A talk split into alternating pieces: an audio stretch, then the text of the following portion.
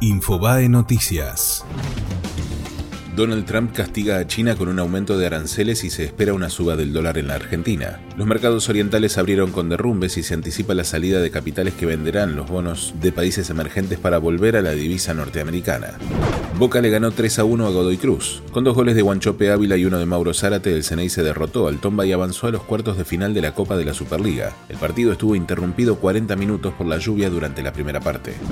Los palestinos informaron que aceptaron el alto al fuego con Israel en Gaza. Los responsables de los grupos terroristas Hamas y su aliado Yihad Islámica aseguraron que fue gracias a la mediación de Egipto. Israel levantó las medidas de emergencia para los residentes en el sur del país. Un avión aterrizó envuelto en llamas en el aeropuerto de Moscú. Al menos 41 de las 78 personas que viajaban a bordo de la nave de Aeroflot murieron luego de que debiera regresar a 40 minutos de despegar cuando se incendió uno de sus motores. Martín Lustó volvió a reclamar una coalición superadora lo más grande posible para cerrar la grieta. Junto a referentes del oficialismo y la oposición, el diputado nacional presentó su nuevo libro Debajo del agua. Aseguró, si hay diagnósticos en común y con los diagnósticos somos capaces de acordar políticas concretas, tenemos que estar dispuestos a compartir los costos de llevarlas adelante, y solamente se puede compartir los costos dentro de un mismo espacio político. Fue Infobae Noticias.